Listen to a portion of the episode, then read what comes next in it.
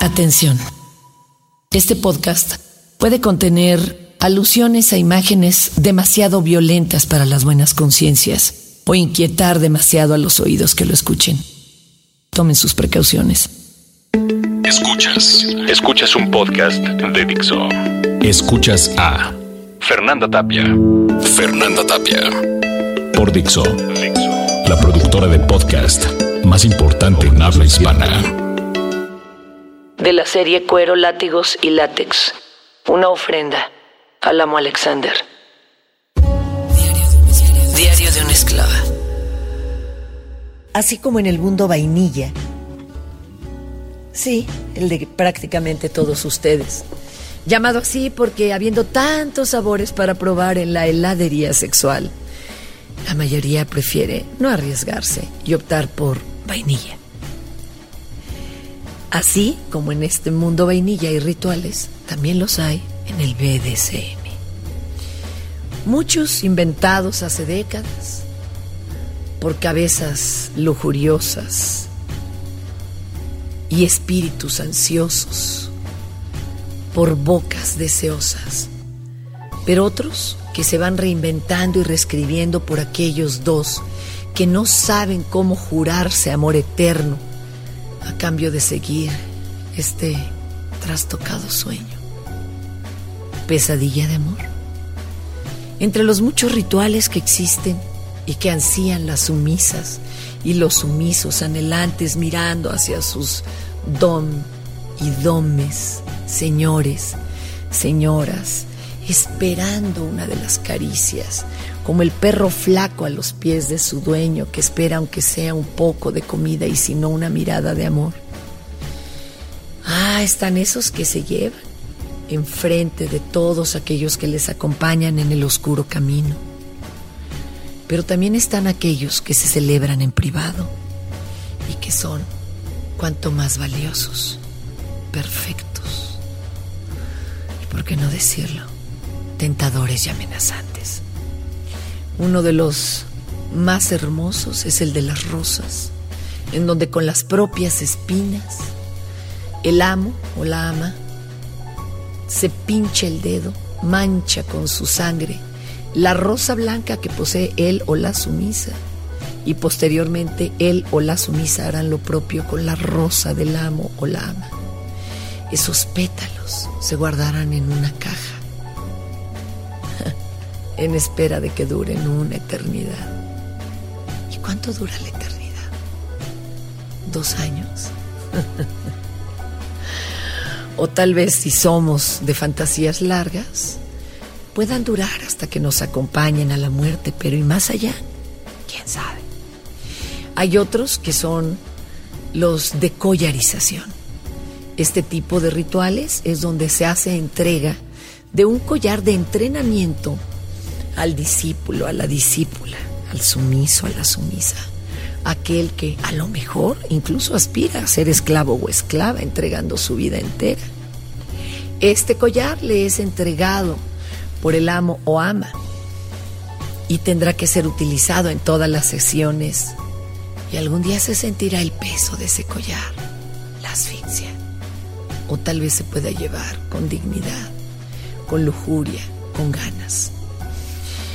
Otras veces se hace un contrato para que estando el ama ausente o el amo, alguien cuide de estos. Pensemos en un padrino, en un tutor que se hará cargo de esta discípula o discípulo, a mano fuerte, a golpe de fusta, de nalgada, pero también tal vez de un beso reconciliador, de una caricia en la mejilla, después de haberse portado heroicamente en el potro del dolor. Hay otros que pueden ser vino y sangre. Ah, ¡Qué pacto! ¿Cuánto deberán saber uno del otro para atreverse a intercambiar fluidos? Así, nada más.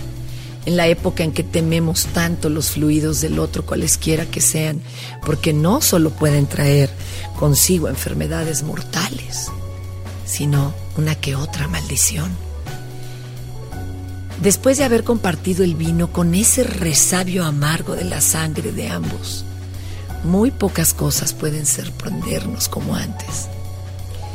Y existen los contratos.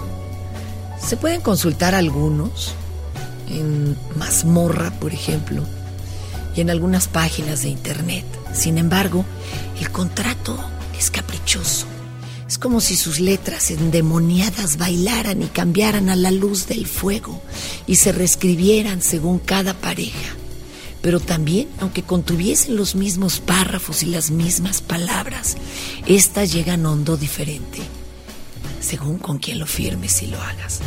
Es tan extraño haber dicho alguna vez como Ana mincado ante Palpatine y decirle, sí señor, estoy a tu voluntad. ¡Oh, ¡Qué pena! Oírselo a sí mismo enunciar a un ser humano que le baste a calidad de Dios, de ángel caído, de demonio poseedor de tu alma, per secula seculorum. Es tan extraño oír en la voz del amo o del ama que te dice, ¿estás seguro de lo que quieres? Que te enseñe el placer en el dolor. ¿Estás consciente que me estás entregando tu voluntad, pero no tu forma de ser? ¿Estás consciente que yo no tengo las respuestas que quieres, pero aún así me estás entregando tus preguntas? Bueno, pues caminemos juntos en la brasa ardiente, en el filo de la navaja, de la aguja en el ardor del fuete, de la vara, del látigo, de la cuarta. Hay quienes lo firman con letra. Hay quienes lo firman con su nombre. Sí, el nombre secular, el de la calle, el que realmente no nos posee. Pero hay quienes damos nuestro nombre secreto, aquel que es nuestra esencia, y firmamos con nuestra sangre a la luz del cirio y de las velas y se sella un pacto que cada día puede dar más miedo y muchas más ganas de seguir adelante.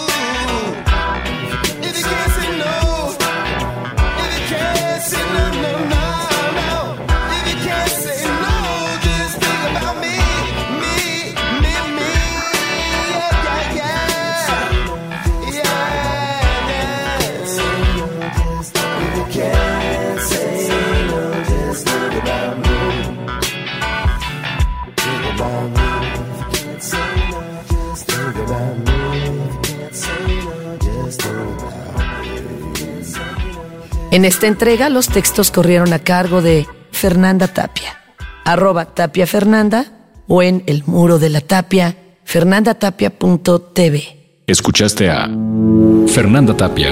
Fernanda Tapia. Un podcast más de Dixon.